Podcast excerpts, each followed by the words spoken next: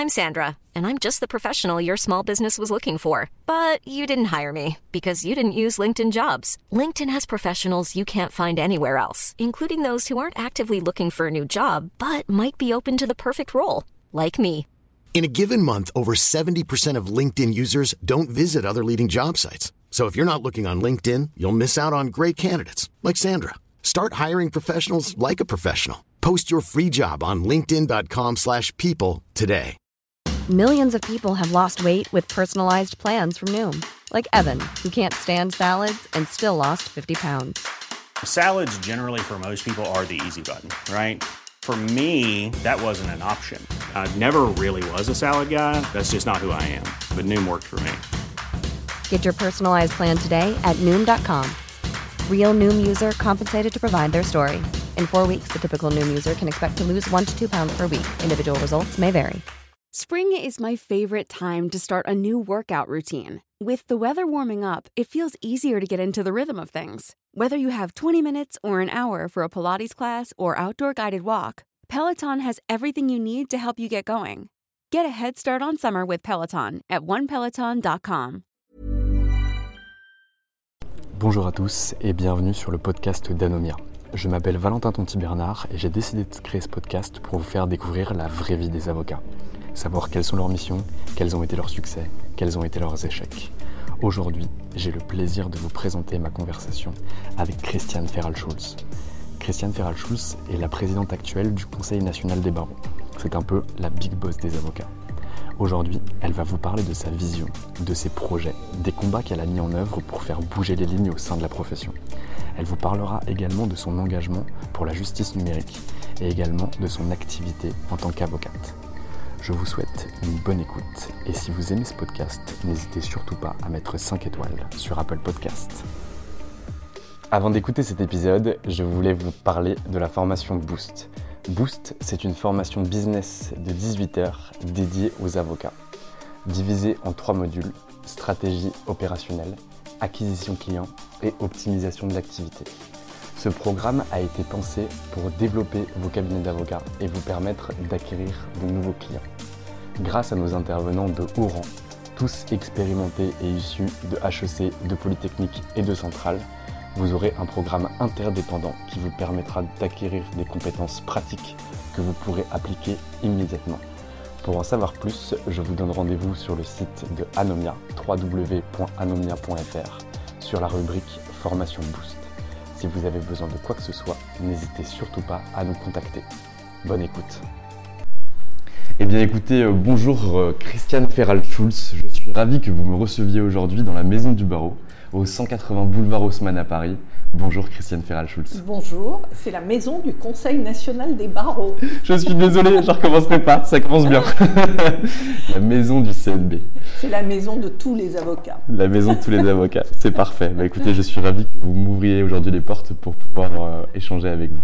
Est-ce que vous pourriez nous parler un petit peu de vous? Qui est Christiane Ferral-Schulz Christiane Ferral-Schulz, c'est une avocate très enthousiasmée par euh, euh, cette, euh, cette, profession, par le métier d'avocat, qui n'avait pas du tout de famille dans ce, dans ce domaine, donc c'était une notion assez abstraite.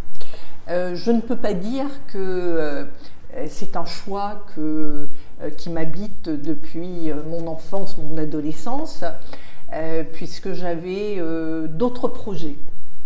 Euh, et puis le hasard a fait que pendant mes études de, droit, j'ai eu un, professeur qui m'a beaucoup marqué, le professeur Philippe Mallory. je l'ai eu comme, comme, professeur de droit civil pendant les quatre années de la maîtrise, puisque à l'époque c'était le format. Euh, et, j'ai trouvé que le droit était magique. Et j'ai compris à quel point le droit était omniprésent. Euh, j'ai beaucoup aimé la manière euh, dont finalement il, transmettait sa passion du droit Et petit à petit, cela s'est imposé très naturellement. Alors moi, j'ai été dans l'ancien régime du CAPA, et, c'était la dernière année où l'on pouvait passer le CAPA en même temps que la maîtrise. J'ai passé le CAPA, je l'ai eu, et le professeur Mallory, euh, euh, spontanément, m'a fait appeler par un cabinet d'avocats qui m'a proposé de faire un stage. Qui m'a dit, le professeur Mallory nous a parlé de vous, est-ce que euh, cela vous intéresse? C'est une chance dans la vie quand vous n'avez aucune relation.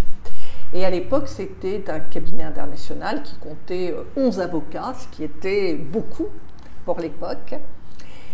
Euh, c'est comme ça donc que je suis euh, que j'ai fait un stage alors même que je n'avais pas encore passé le CAPA puisque c'était en septembre et, euh, et j'ai eu la chance ici encore de voir des dossiers internationaux, de rencontrer avec mon patron de l'époque des clients étrangers, de mesurer ici encore l'intérêt du droit international et euh, cette approche euh, qui m'a euh, fascinée. J'ai eu la chance d'avoir le CAPA ensuite.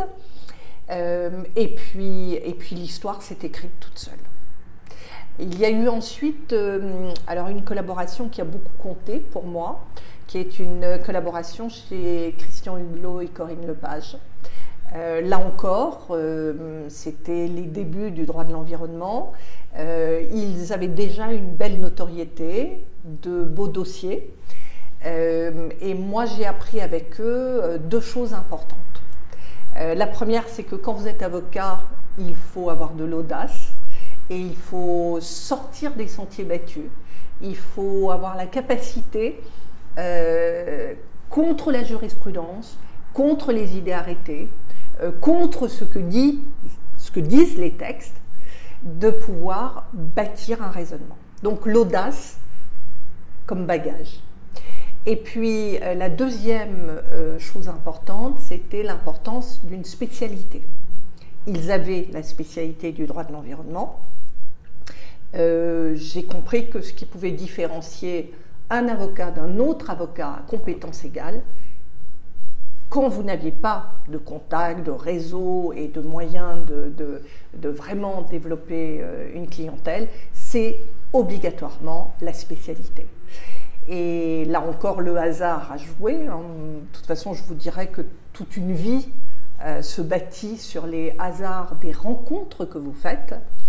Et euh, j'ai eu la chance de rencontrer un médecin passionné d'informatique euh, qui m'a proposé d'intervenir dans le cadre d'une association qu'il avait créée de, médecins passionnés d'informatique qui avaient tous bidouillé leur base de données et qui se posaient déjà des questions, mais qui se posaient des questions que vous connaissez, mais qui se posaient très en amont qui était euh, euh, qui est propriétaire euh, du dossier médical, est-ce que le patient a accès à ces données, est-ce que la sage-femme y a accès, est-ce que l'infirmier ou l'infirmière y ont accès? Vous voyez, des, des, des, des questions de ce type, mais c'était, on était très peu de temps après la loi informatique et liberté avec une foultitude de questions déjà, mais qui se posaient à ceux qui euh, commençaient à,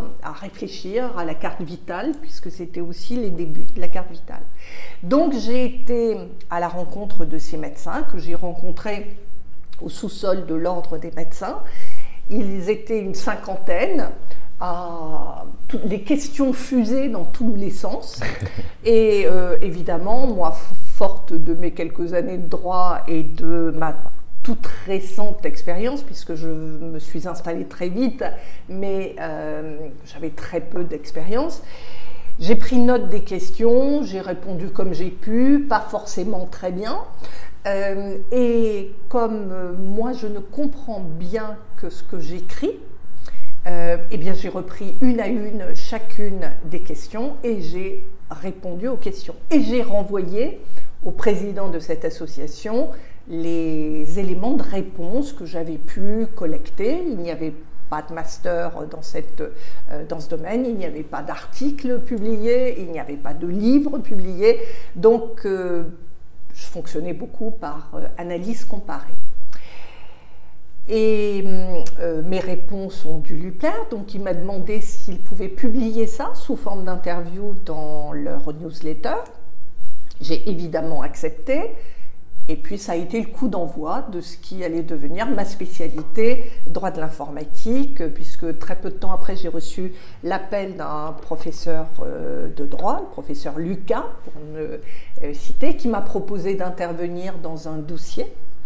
Et euh, là encore, la chance a joué, puisque je suis passée de, de dossiers qui étaient très innovants dans lesquels euh, il fallait faire preuve d'imagination. Donc je suis passée d'un dossier à l'autre euh, sans discontinuité.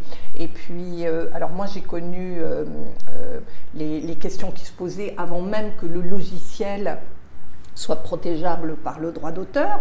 Donc euh, pour vous donner la question qui se posait euh, à l'époque, c'était est-ce que euh, une œuvre créée par des salariés, c'est une œuvre collective ou bien est-ce que c'est une œuvre qui appartient à l'employeur?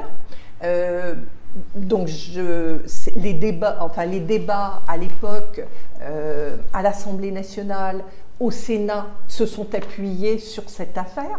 Donc j'ai été consultée, auditionnée, et puis ensuite il y a eu la directive européenne, donc j'ai été associée évidemment à toutes ces euh, réflexions, et c'est dans ce contexte euh, où toutes les questions se posaient qu'il a été décidé que par dérogation finalement à la règle euh, qui euh, qui s'applique, hein, de, de, euh, de, l'œuvre euh, du salarié qui doit céder ses droits, eh bien, à partir du moment où la création se fait dans le cadre de l'entreprise, c'est l'employeur. Mais j'ai assisté à la création de cette règle. donc, vous imaginez bien que tout cela est passionnant et j'ai vécu euh, bah, ces strates successives, parce que mais les questions n'ont jamais arrêté à travers le temps. Donc il y a eu euh, euh, l'informatique, il y a eu le Minitel que vous n'avez pas dû connaître, mais le Minitel c'était les débuts du e-commerce. Donc on avait toutes les questions qui se posaient sur le, droit du consommateur, le droit du consommateur à distance, et la France était très en avance sur toutes ces questions. Et la Commission nationale informatique et liberté était très en avance parce qu'on avait euh, euh, toutes les préconisations qui se faisaient. Et euh, de ce point de vue, d'ailleurs, il est intéressant de souligner que la loi informatique et liberté, donc, qui a été modifiée en 2019, mais a résisté dans le temps et elle a résisté parce que c'était une loi de principe et que lorsque euh, les technologies évoluaient, eh on avait un système de recommandation euh, de la CNIL euh, qui venait apporter son éclairage et vous aviez des recommandations qui annulaient des recommandations antérieures. Donc, on, voit que lorsqu'on a des textes fondateurs, eh ils résistent au temps. Euh, et, donc, moi, j'ai vécu euh, ces périodes informatiques, le Minitel, les télécommunications, la déréglementation de la, des télécommunications, et puis l'arrivée de l'Internet. Et, euh, et, les premières questions sur qui est responsable, qui est responsable du contenu, et les toutes, toutes premières affaires, j'ai eu la chance de pouvoir intervenir là-dessus. Et vous trouverez beaucoup dans mes propos le terme chance, parce que je pense que la chance, elle, euh, elle participe beaucoup de tout ce qu'on fait dans la vie. Donc euh, voilà. Voilà, euh, comme j'ai eu la chance de rencontrer l'associé avec qui j'ai bâti mon cabinet, comme voilà, et, et quand, quand, on regarde, quand on se retourne sur son passé, on se rend compte que finalement, vous avez quelques personnes qui, à certains moments, ont joué des rôles euh, déterminants. Il y en a peu. Parfois, elles ne le savent même pas elles-mêmes.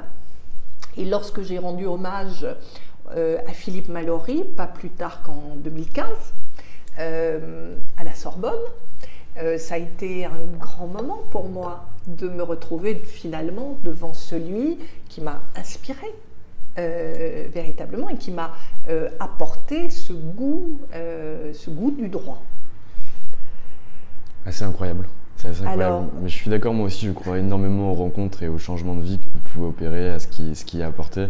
J'ai eu quelques personnes aussi dans ma vie qui, qui ont pu euh, opérer de la sorte et ça a été vraiment extrêmement bénéfique, sans qu'ils puissent s'en rendre compte, mais j'ai toujours été reconnaissant à leur égard et je leur ai toujours transmis cette reconnaissance.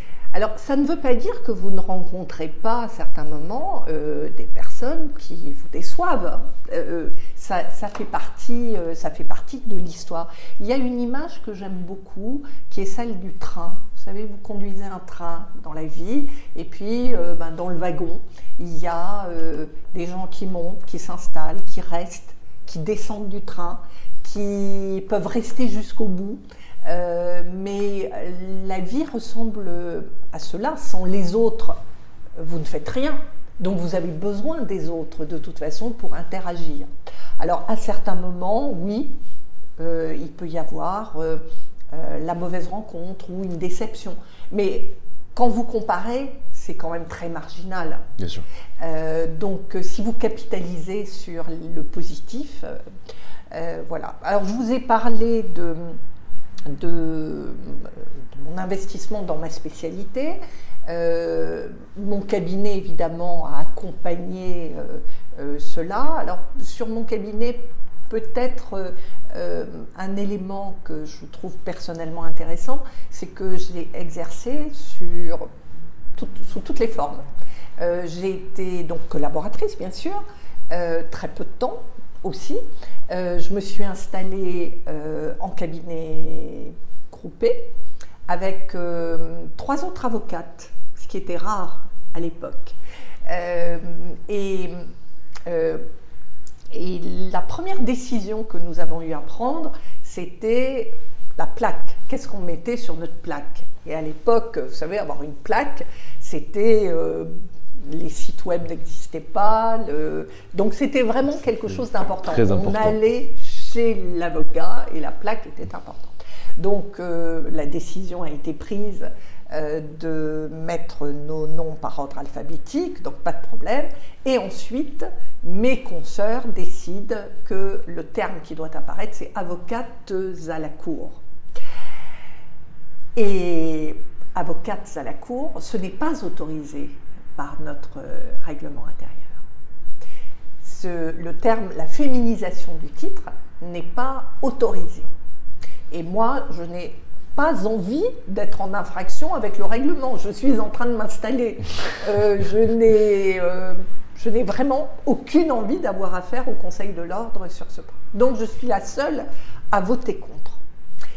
Et donc cette plaque euh, qui, je m'en souviens encore, a coûté 786 francs, virgule, poussière, euh, je trouve que c'est très cher payé mm. pour une plaque euh, dont je n'ai aucune envie au moment où, en tous les cas, où on décide d'apposer ce terme de avocate à la cour. Quand la plaque arrive, je vais voir cette plaque et qu'est-ce que je constate sur la plaque? Il y a bien les noms, avocates à la cour, et en très gros en dessous, au fond de la cour. Et là, je, me dis, que vraiment cette plaque, je la déteste. Et là, je vais tout de suite enfreindre le règlement intérieur sur un autre point, c'est que je décide qu'aucun de mes clients ne viendra dans ce cabinet pour passer devant cette plaque et n'ira au fond de la cour pour euh, me rendre visite. Bon, cette anecdote racontée qui ne m'a pas empêché de passer euh, trois années absolument formidables avec ces trois consoeurs. Euh, avec lesquelles j'ai gardé des contacts. L'une d'elles est décédée, c'est Monique Antoine Timsit, euh, qui est une femme absolument remarquable. Ses avocates sont absolument formidables et j'ai gardé beaucoup de tendresse et d'affection pour elles et je les vois régulièrement. Euh, après cette séquence, je me suis installée complètement seule euh, dans le 17e. Euh, et, là, l'histoire a fait que j'ai eu un contradicteur qui m'a proposé de m'associer avec lui. Et euh, alors ça a été une séquence assez étonnante parce que moi, ça sentait encore la peinture fraîche dans mes locaux. Euh, lui, euh, c'était pour moi une sommité dans le domaine, dans le domaine informatique, bien sûr. Et, et je lui ai répondu que pourquoi pas, mais que de toute façon, il fallait aller au bout de notre dossier, qu'il n'était pas question qu'on n'en parle avant que ce dossier ne soit réglé. Donc ça peut être accélérer le règlement de ce dossier, mais euh, ce qui est intéressant, c'est qu'il euh, a eu cette phrase qui m'a beaucoup touchée. qui, m'a dit, voilà, moi je n'ai jamais été associée, mais c'est la première fois que j'en ai envie. Et j'ai beaucoup apprécié la manière dont vous avez plaidé, défendu votre cliente dans ce dossier. Voilà comment l'histoire est née. Et puis, euh, euh, donc, j'ai mis deux ans à me décider. Et euh, finalement, nous nous sommes effectivement associés. Et il, et il m'a, d'une certaine manière, la veille de la signature, imposé un troisième associé que je ne connaissais pas. Et ça, je n'ai pas aimé du tout. Mmh. Mais je me suis rendue au rendez-vous de signature avec la ferme intention de dire qu'il n'était pas question pour moi de signer.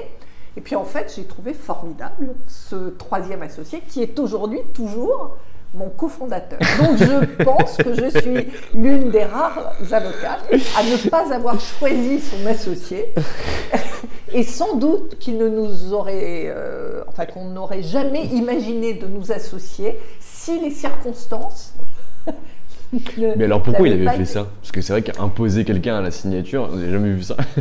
je pense que à la, à la dernière minute, euh, à la dernière minute, il s'est dit que c'était sans doute compliqué qu'on se retrouve nez à nez euh, tous les deux. Euh, il n'avait pas nécessairement tort, ou il s'est dit que finalement j'étais peut-être quelqu'un de compliqué. En tous les cas, trois ans après, euh, il m'a quand même dit qu'il euh, trouvait que je bougeais beaucoup et que, euh, et que finalement, il n'avait pas envie de poursuivre l'association. C'est quand même, il y a quand même eu cette association dont je garde un très bon souvenir. Mm. a duré trois ans, mais elle a conduit quand même à la séparation avec celui qui m'avait proposé l'association. D'accord. Mais dans le même temps, il avait été proposé à toute notre équipe que ceux qui euh, euh, voulaient rester avec l'un ou l'autre choisiraient. Et le, ben voilà, le, troisième vous a choisi. Le, troisième est resté avec moi et euh, les collaborateurs sont restés aussi avec moi, ce qui ne l'a pas empêché de euh, recréer, je parle euh, évidemment mm. mon troisième associé, ça ne l'a pas empêché de recréer un cabinet qui marche très bien. Et, euh, et, finalement, à travers le temps, nous sommes restés amis. On a essayé à un autre moment de rencontre de nous rapprocher à nouveau, mais Bon, nous avons décidé que ça fonctionnait bien comme ça, et, euh, mais il nous arrive de travailler ensemble, il nous arrive euh, assez régulièrement de, euh, de nous voir. Donc il n'y a pas... Ça, a été une, une, une séparation réussie d'une certaine manière, puisque finalement tout le monde a retrouvé son point d'équilibre et il n'y a pas eu de difficulté.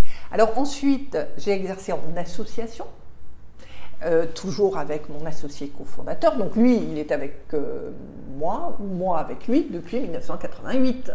Donc, euh, donc les années s'additionnent. Une belle preuve de fidélité. Donc ensuite, nous avons transformé évidemment notre structure en association en 93. De 93 à 98, nous avons exercé sous cette forme. Et euh, en 98, euh, nous avons accepté de devenir l'équipe euh, IT, donc Information Technology, d'un cabinet international. Le cabinet Salance, à l'époque. donc nous avons basculé d'une structure... Salance Vincent, c'est ça? Pardon? Salance Vincent, c'est ça? Non. Non, Salance, juste Salance.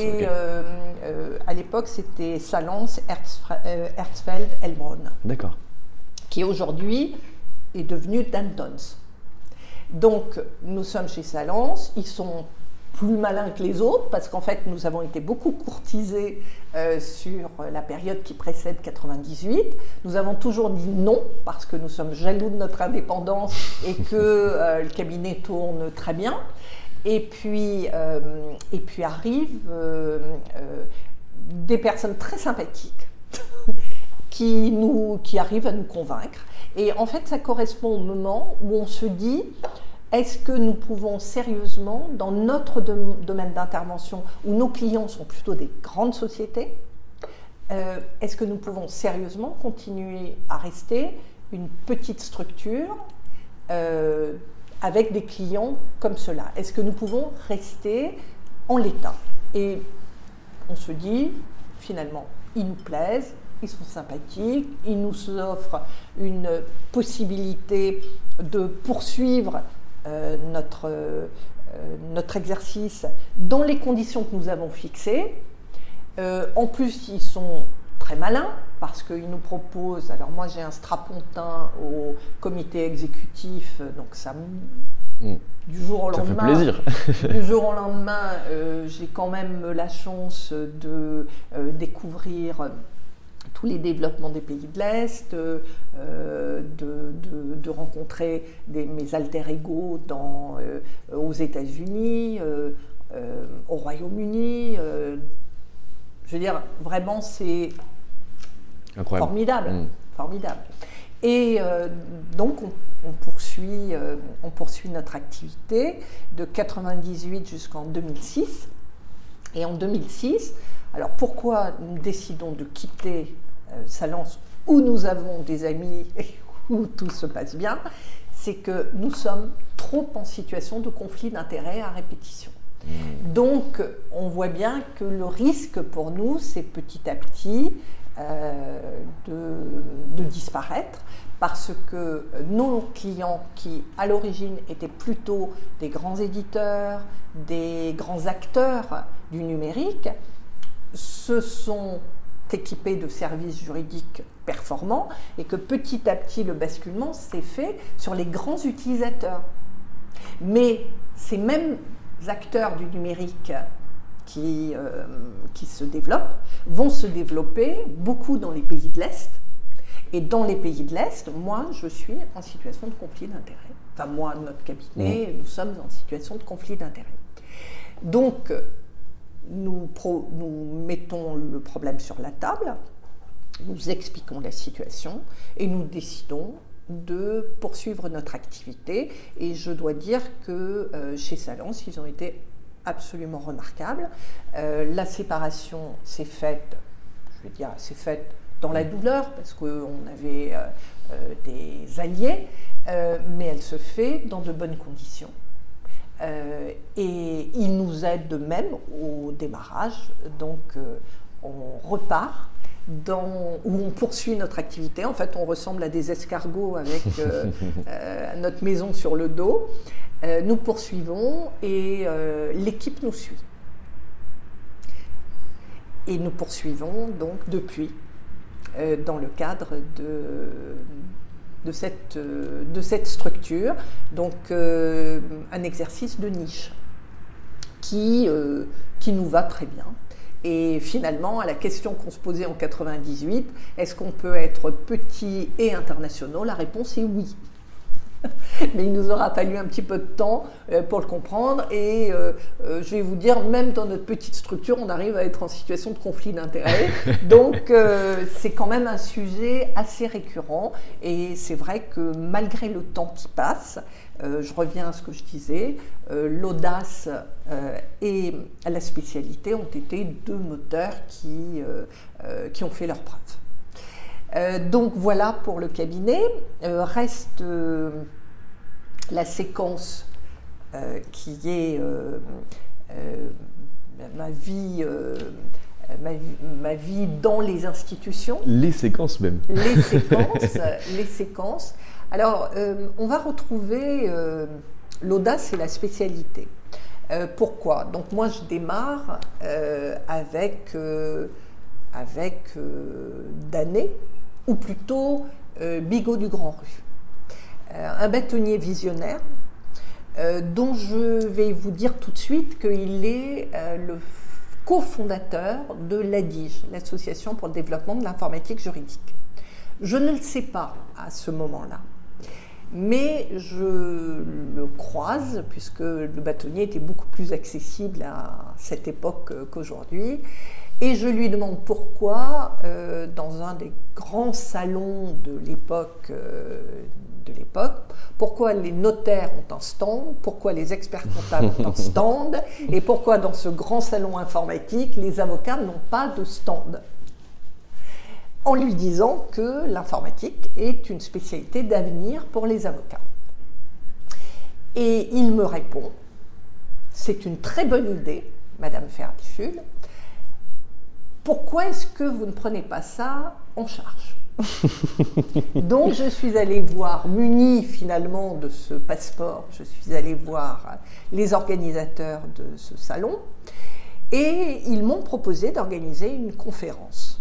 Et donc j'ai organisé la première conférence sur le droit de l'informatique avec euh, comme président le bâtonnier euh, Bigot du Grand Rue, avec euh, les grands acteurs de l'époque dans ce domaine. Il y avait Henri Alterman, il y avait déjà Ben Soussan, Alain Ben Soussan, et je vais voir également la CARPA.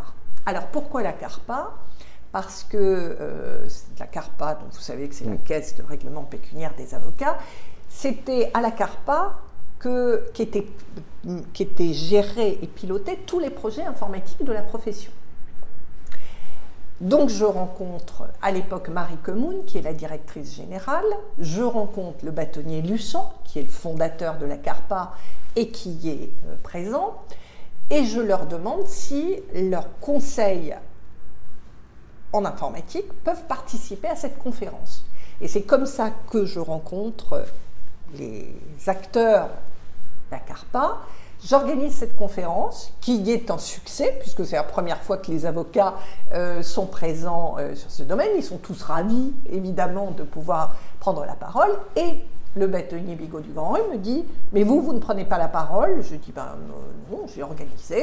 Et il me dit Mais ça serait bien que vous preniez la parole. Donc je vais donner ma première conférence sur, euh, je ne sais plus quel était le sujet, mais ça ne devait, devait pas être très compliqué, et euh, j'interviens. Mais le point de rencontre se fait à ce moment-là. Et Marie Comoun et le bâtonnier Luçon me disent après, pourquoi est-ce que vous ne vous présentez pas à la CARPA? Je dis, écoutez, euh, ce que, ça serait bien que nous ayons euh, un élu à la CARPA qui connaisse les sujets de l'informatique. C'est comme ça que je vais me présenter. C'est là que je prends ma première leçon politique parce que la CARPA, par tradition, ce sont plutôt les anciens membres du Conseil de l'ordre qu'on invite à se présenter à la CARPA, mais à l'époque, il y a des, des, élections. Et donc je me présente et moi je suis en... Il doit y avoir peut-être une ou deux personnes de plus que le nombre de candidats. Enfin bon bref, il y a deux d'entre nous qui ne peuvent pas théoriquement être élus. Alors pourquoi leçon politique Parce que comme je suis inconnu, eh bien, ils vont tous voter pour moi, convaincus qu'en votant pour moi, je n'ai aucune chance. Et donc, par croisement, eh je me retrouve très bien élu, et je me retrouve à la Carpa, à la surprise de tout le monde, y compris moi d'ailleurs. Incroyable. Euh, et je me retrouve à la Carpa. Euh, et, et, à partir de là, donc je suis en contact avec euh, le bâtonnier Lafarge qui à l'époque préside la Carpa, et les relations vont être très bonnes. Je vais faire un rapport sur l'état de, l'informatique, des projets, des propositions. Et je vous dis spécialité parce que finalement, c'était euh, vraiment le, la raison pour laquelle je m'étais présentée. Euh, et j'ai pu conduire ce projet. Euh, il y a une modification des statuts à l'époque de la CARPA.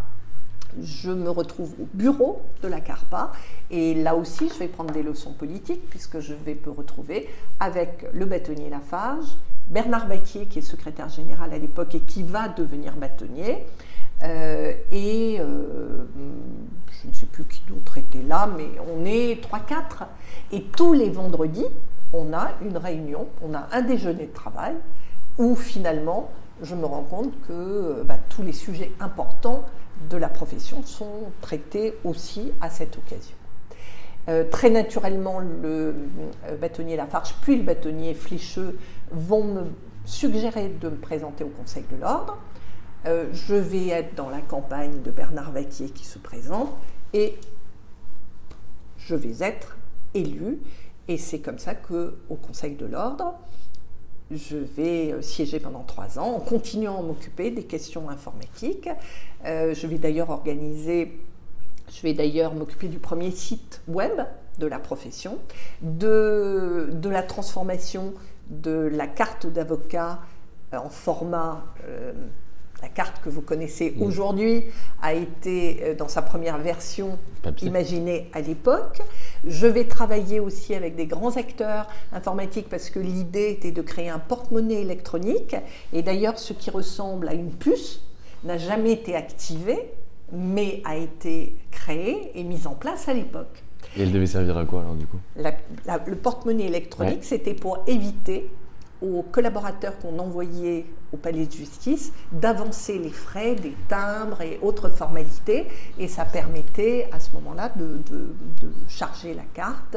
Et puis euh, l'idée était également et ça commençait d'avoir euh, les contrôles à l'entrée du palais de justice. Alors j'ai vécu évidemment le il n'est pas question de euh, j'ai reçu des lettres de protestation m'expliquant que on avait de très belles cartes en cuir écrites à la main qui, qui ne fallait pas quitter ces traditions, que c'était des symboles, qu'il ne fallait pas y toucher. Bon, j'ai eu tout ça et j'étais euh, forcément la petite jeunette euh, qui euh, arrivait avec ses projets.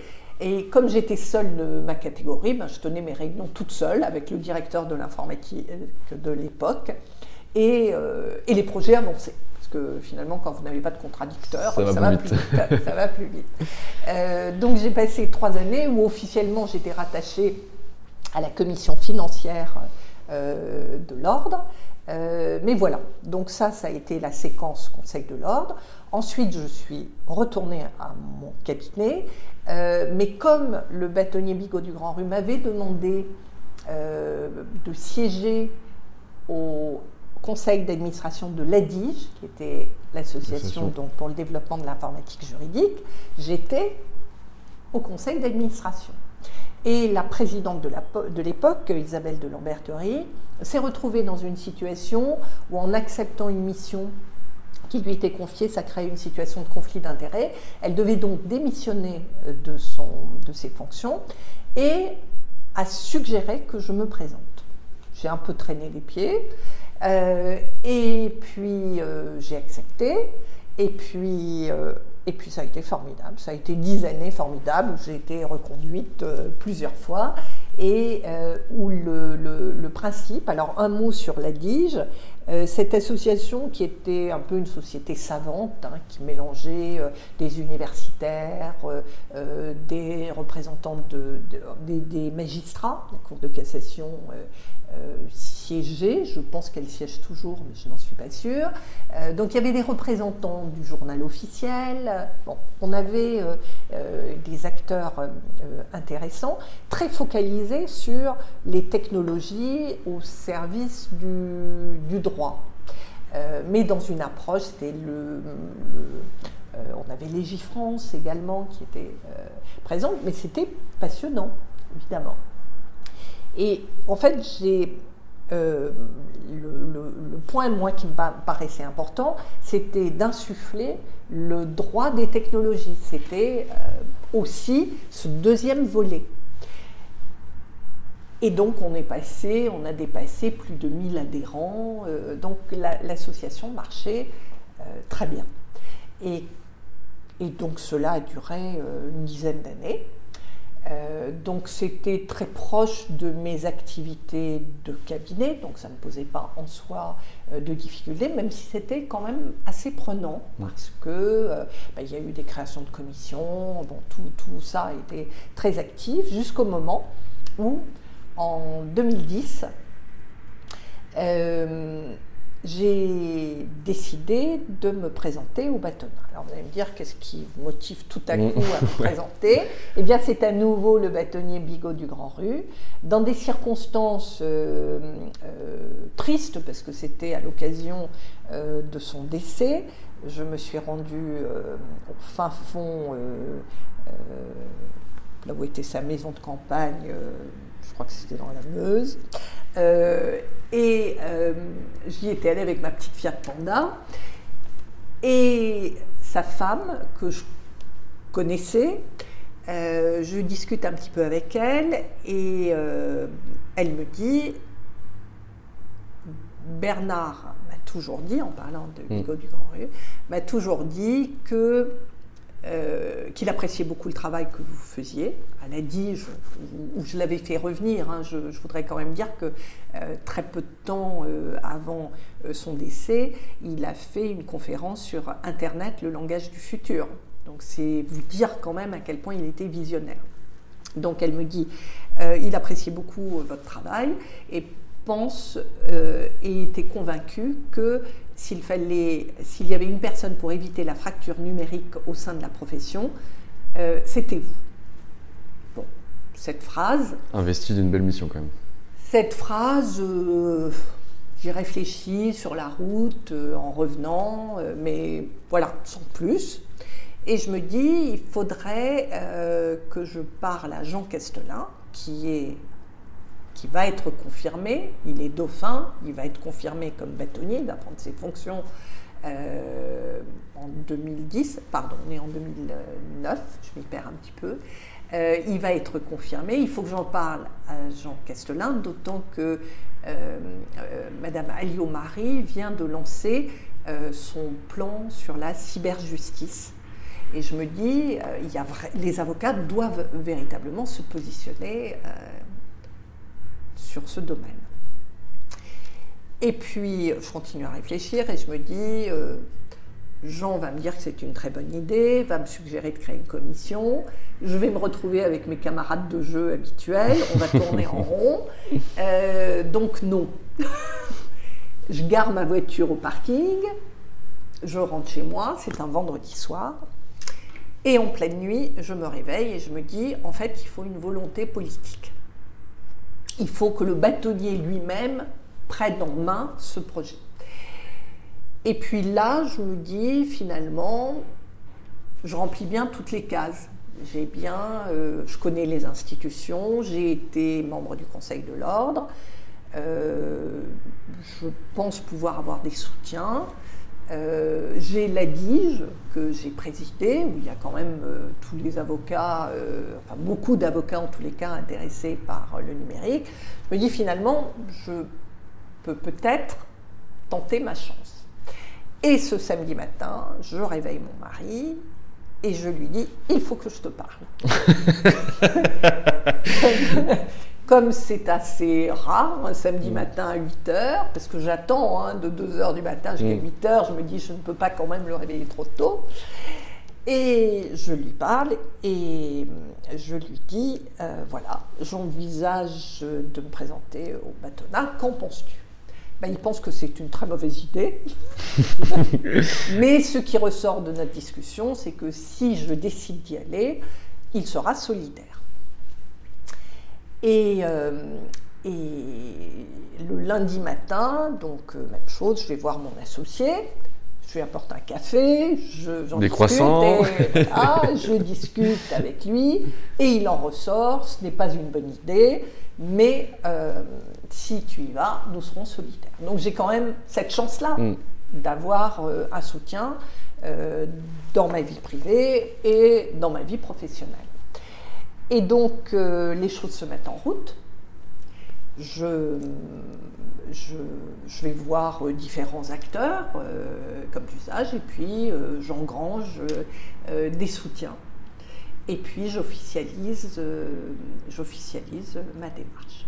Alors comme toujours, c'est pour un projet, c'était essayer d'avancer sur euh, ce projet numérique, euh, sur le RPVA qui, pose, euh, qui déjà pose beaucoup de difficultés, sur comment faire en sorte que les avocats s'approprient ces, ces, sujets qui les concernent, qui peuvent les positionner comme des acteurs incontournables dans une société qui de plus en plus bascule dans la société numérique. Et puis je comprends très vite que ce n'est pas un sujet très glamour. Euh, mon équipe me dit euh, ça ennuie tout le monde. Euh, et puis mon deuxième cheval, cheval de bataille, c'est la médiation. Et ils me disent oh là là, non, les avocats ont vraiment l'impression qu'on leur retire le pain de la bouche, c'est vraiment pas une bonne idée. Donc me voilà avec mes deux sujets phares, le numérique et la médiation, interdit d'en parler. et donc je commence à m'intéresser au sujet euh, de la profession. Et comme je ne suis pas une, euh, je ne suis pas euh, une institutionnelle au, sens classique du terme, je me dis que, en tous les cas, pour avoir une chance d'être élu, il faut que j'aille voir des avocats au-delà de la sphère institutionnelle. Et je vais aller dans les cabinets qui me reçoivent et j'essaie de comprendre quelles sont leurs attentes. C'est-à-dire que je n'arrive pas avec euh, mon programme, je vais dessiner mon programme en les écoutant et, euh, j'apprends beaucoup. Euh, j'apprends beaucoup et ça me permet de dresser un programme. J'ai une équipe autour de moi de jeunes euh, j'ai notamment une euh, jeune directrice de campagne qui est une toute jeune collaboratrice qui va beaucoup faire, euh, Anne-Charlotte Gros, qui vraiment est topissime. j'ai également Didier Chambaud qui m'accompagne. donc, donc vraiment bien entourée.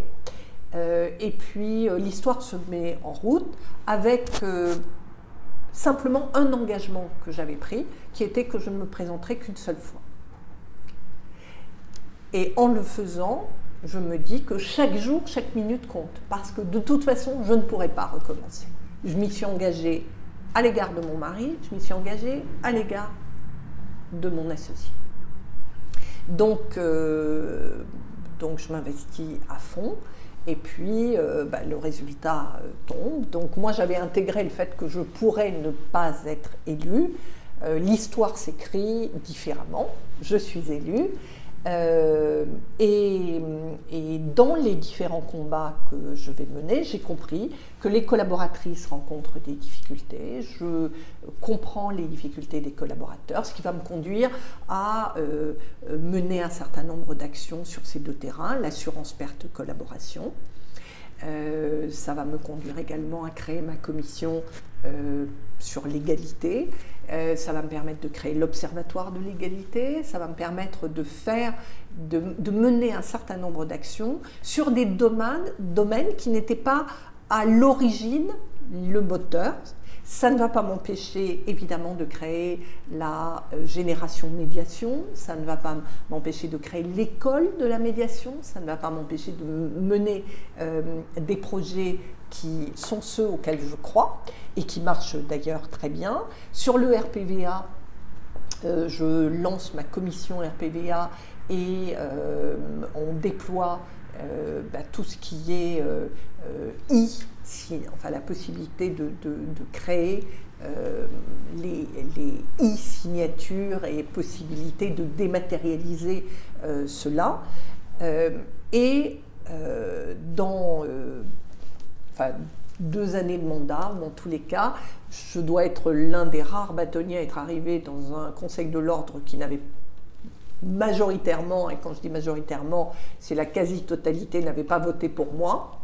Euh, donc ça fait un sentiment, enfin on a un sentiment un peu bizarre euh, quand on arrive, mais euh, une fois que vous êtes élu, vous êtes vous êtes le bâtonnier de tout le monde et je pense pouvoir dire que les choses se sont vraiment bien passées avec, avec les membres de mon conseil de l'ordre. donc des années de, de, bâtonnat intéressantes. Et puis après, je suis retournée à mon cabinet. Qu'est-ce qui se passe ensuite? Je suis assez éloignée des institutions j'ai du recul. Je suis évidemment membre du Conseil de l'ordre comme le veut l'usage. l'usage. Je ne suis pas personnellement convaincue qu'il faut à un ancien bâtonnier être au Conseil de l'ordre, mais je dis très bien, je ferai un mandat. Donc je, suis là. Et puis, euh, alors, pendant que j'étais bâtonnier, euh, bien j'avais un titre qui était vice-président de droit du Conseil national des barreaux. Euh, les choses se passent, on va dire, moyennement avec le Conseil national des barreaux à l'époque. Ce n'est pas une institution dont je me sens proche. Et puis le hasard fait que eh bien, le président Macron annonce son programme de réforme de la justice. Et qu'est-ce qu'on retrouve dans la réforme? Deux axes majeurs, le numérique et la médiation. Je n'ai pas fait exprès, mais ce sont des projets qui me parlent. Et euh, dans le même temps, euh, j'ai euh, non pas des sollicitations, mais des invitations autour de moi, et puis euh, se dessine la possibilité euh, de pouvoir se retrouver au Conseil euh, national des barreaux avec des élus auxquels je crois.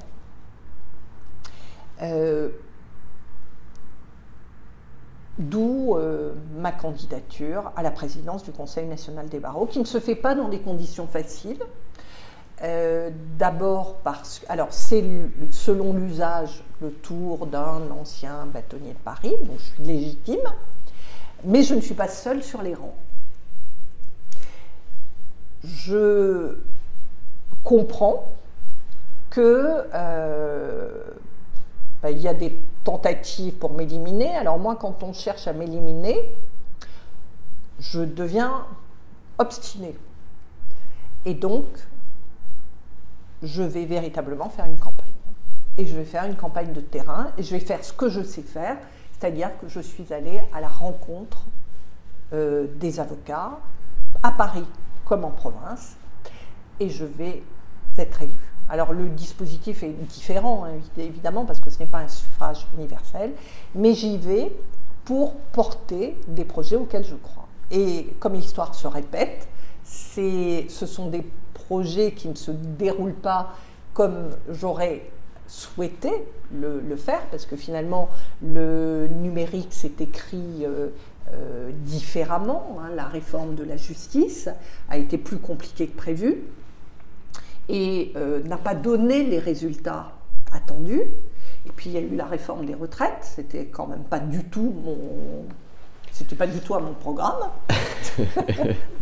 Euh, mais euh, encore une fois, ça n'a pas empêché euh, de faire beaucoup de choses et notamment de construire quelque chose qui me paraît absolument essentiel pour l'avenir des avocats, qui est l'unité de la profession. Alors il y a eu sur ce thème des avancées considérables qui font que aujourd'hui la profession parle d'une seule voix, que cela a permis de renforcer la profession, qu'on euh, euh, a pu sur le terrain des droits de l'homme faire beaucoup de choses, même si euh, les résultats ne sont pas tous au rendez-vous, et notamment au moment où je vous parle avec la situation dramatique de Nasrin Sotoudeh, des avocats turcs, de la mort toute récente de Ebru Timtik, des euh, du constat qui est que la démocratie recule partout dans le monde et que dans beaucoup de pays, les avocats sont menacés à raison de leur fonction. Mais euh, si les avocats ne portent pas cette euh, parole, c'est la crédibilité de l'avocat qui est en, en cause.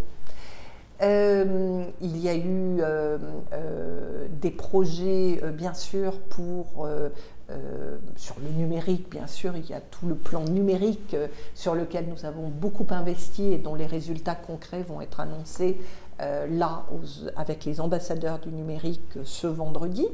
Donc il y a beaucoup de choses qui ont été faites. mais ce que je constate, et c'est peut-être un peu le bilan, c'est que euh, bien sûr il faut avoir euh, un programme et des projets. Et ce sont ces projets qui, moi, m'ont donné l'envie d'investir euh, ces fonctions, parce que je, je, pense que pour faire avancer des projets, il faut occuper les fonctions et il faut cette volonté politique que j'ai exprimée. Mais il faut être dans un mode d'agilité, il faut euh, savoir être réactif, il faut savoir être à l'écoute et il faut euh, euh, faire avancer. Et moi, le sentiment que j'ai, que j'ai eu comme bâtonnier, que j'ai comme présidente du Conseil national des barreaux, c'est qu'on est, homme ou femme orchestre, qu'on on fait tourner des assiettes et qu'il y en a qui tombent, on ne sait pas pourquoi, il y en a qui tournent, on ne sait pas pourquoi, et, mais en tous les cas, il y en a qu'on arrive à, vous savez, redonner un coup de volonté politique qui fait qu'elle tourne. Et globalement, c'est comme dans le métier d'avocat. Vous avez 10, 15, 20, 50 dossiers. Vous ne pouvez pas tout rater, c'est impossible. bon, donc euh, il peut y avoir des ratés, mais vous arrivez toujours à faire avancer les choses et faire bouger les lignes. Et euh, je crois que d'avoir été, euh, d'être une élue, eh bien, c'est la possibilité de faire bouger ces lignes et de les faire bouger avec euh, ses valeurs, ses envies, ses convictions. On, on peut se tromper, on n'est forcément pas d'accord avec tout le monde, mais on a cette capacité de, et ce pouvoir de faire avancer. Alors, en parlant de pouvoir, il faut relativiser, parce que ce n'est pas parce que vous êtes président ou présidente que vous pouvez décider. Euh, le dispositif est en fait ce Conseil national des barreaux euh, est, une, euh, est une invention géniale c'est une assemblée, vous avez une assemblée générale qui est souveraine. Ça fonctionne comme l'Assemblée nationale. Vous avez des forces politiques à l'intérieur, c'est elle qui décide. Donc, ce, ce n'est pas parce que vous êtes président que vous allez dans la direction que vous voulez, vous avez besoin aussi de convaincre. Et cette assemblée, elle est constituée d'élus et le système électoral fait quand même émerger majoritairement de belles personnalités qui font avancer les choses. Donc, en résumé, vous ne faites pas les choses forcément comme vous vouliez les faire, mais vous faites avancer les choses et vous les faites avancer grâce à qui? Grâce aux élus. Et ils ont du talent, de l'engagement, de l'envie. Et ça, c'est formidable. C'est incroyable. Écoutez, Christiane Ferral-Schulz, je vous ai pris beaucoup de temps aujourd'hui, mais j'aimerais quand même que vous me disiez ce que vous envisagez de faire a posteriori. Donc, je sais que votre mandat s'achève bientôt. Euh, qu'allez-vous faire dans les prochaines années? Quels sont vos prochains objectifs?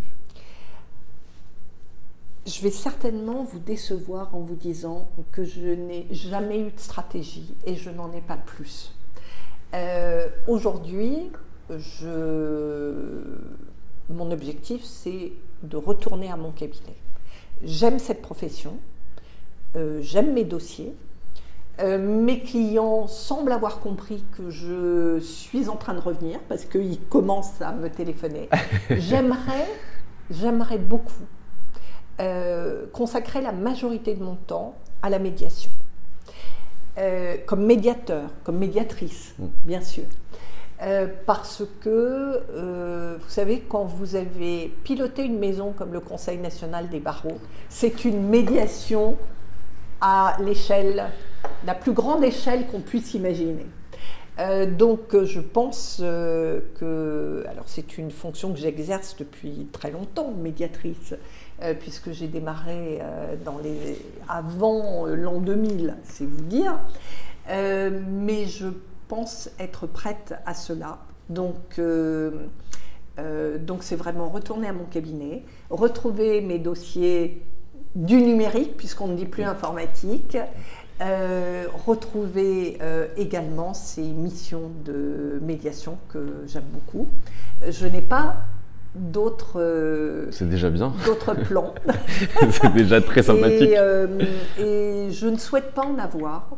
Et parce que je pense, mais ça c'est ma conviction personnelle, je n'ai jamais, alors que j'étais élue, eu un projet d'après.